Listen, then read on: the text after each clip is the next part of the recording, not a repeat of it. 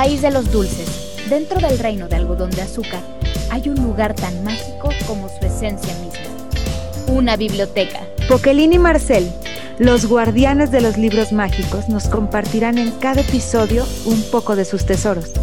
¿Estás listo para dejar volar tu imaginación? Esto es Cuando Cuentes Cuentos, con la Tetera Kids. Comencemos.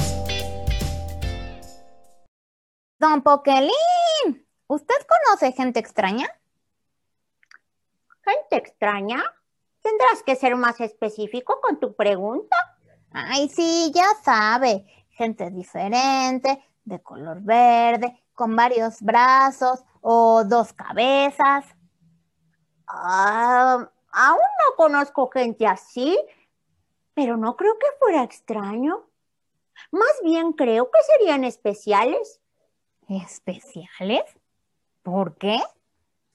Porque esas características peculiares que señalas hacen a la gente única y especial.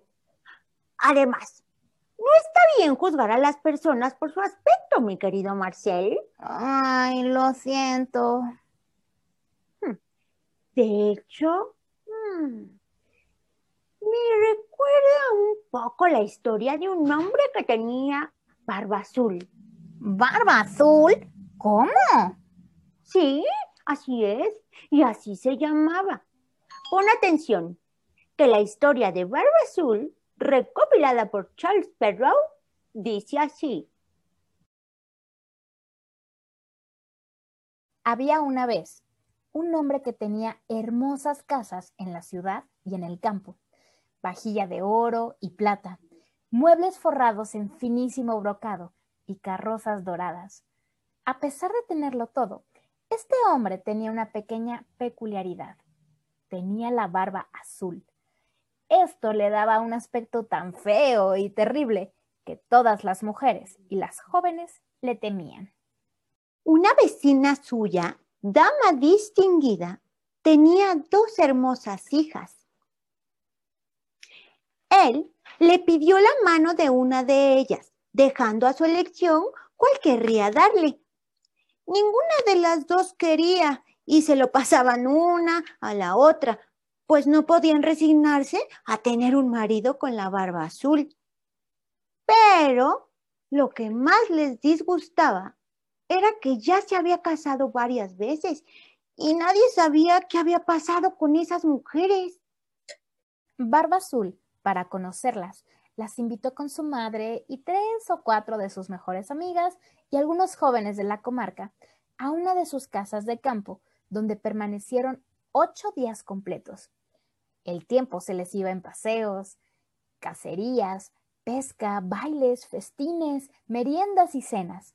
Nadie dormía y se pasaban la noche entre bromas y diversiones. En fin, todo marchó bien y la menor de las jóvenes empezó a encontrar que el dueño de la casa ya no tenía la barba tan azul y era un hombre muy correcto. Tan pronto hubieron llegado a la ciudad, quedó arreglada la boda. Al cabo de un mes, Barbazul le dijo a su mujer que tenía que viajar a provincia por seis semanas debido a un negocio importante.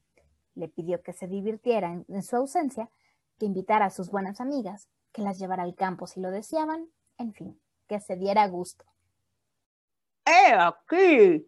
le dijo, las llaves de los dos guardamuebles. Estas, las de la vajilla de oro y plata, que no se ocupan todos los días. Aquí están las de los estuches donde guardo mis pedrerías. Y esta es la llave maestra de todas las habitaciones. En cuanto a esta llavecita, es del gabinete al fondo de la galería de mi departamento. Puedes abrir todo, puedes ir a todos lados, pero te prohíbo entrar a ese pequeño gabinete y te lo prohíbo de tal manera que si llegas a abrirlo, todo lo puedes esperar de mi cólera. Ella prometió cumplir exactamente con lo que se le acababa de decir, y él, luego de abrazarla, subió a su carruaje y emprendió el viaje. Las vecinas y las buenas amigas no se hicieron del rogar para ir donde la recién casada. Tan impacientes estaban por ver todas las riquezas de su casa, ya que no se habían atrevido a ir mientras el marido estaba presente, porque su barba azul les daba miedo. De inmediato se pusieron a recorrer las habitaciones, los gabinetes, los armarios de trajes, donde vieron los vestidos más hermosos y ricos. Después subieron a los guardamuebles, donde no se cansaban de admirar la cantidad y magnificencia de las tapicerías, de las camas, de los sofás, de los escritorios, de los veladores de las mesas y de los espejos, donde uno se miraba de la cabeza a los pies y cuyos marcos, unos de cristal, los otros de plata o de plata recamada en oro, eran los más hermosos y magníficos que jamás se hayan visto. No cesaban de alabar y envidiar la felicidad de su amiga, quien sin embargo no se divertía nada al ver tantas riquezas, debido a la impaciencia que sentía por ir a abrir el gabinete del departamento de su marido.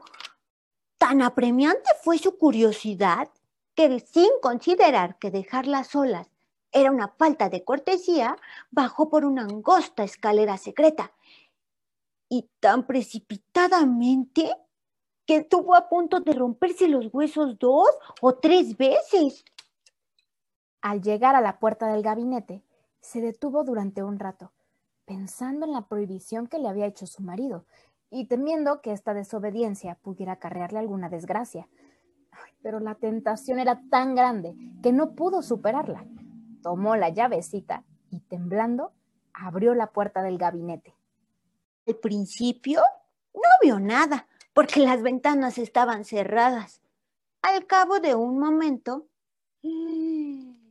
empezó a ver que el piso se hallaba todo cubierto de sangre coagulada y que en esta sangre se reflejaban los cuerpos de varias mujeres muertas y atadas a las murallas. ¡Ah! Eran todas las mujeres que habían sido las esposas de Barbazul y que él había degollado una tras otra. Creyó que se iba a morir de miedo y la llave del gabinete que había sacado de la cerradura se le cayó de la mano. Después de reponerse un poco, recogió la llave, volvió a salir y cerró la puerta.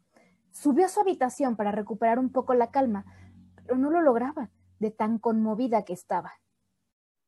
Habiendo observado que la llave del gabinete estaba manchada de sangre, la limpió dos o tres veces pero la sangre no se le quitaba, por mucho que la lavara y aún la restregaba con arenilla.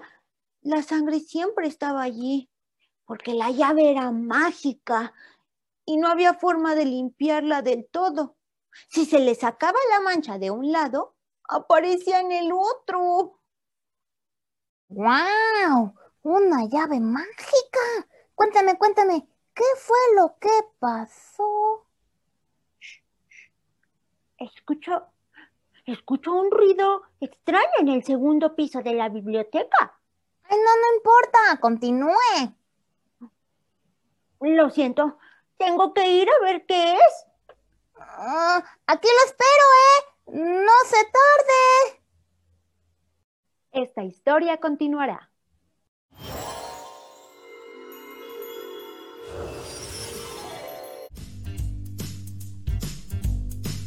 Gracias por acompañarnos.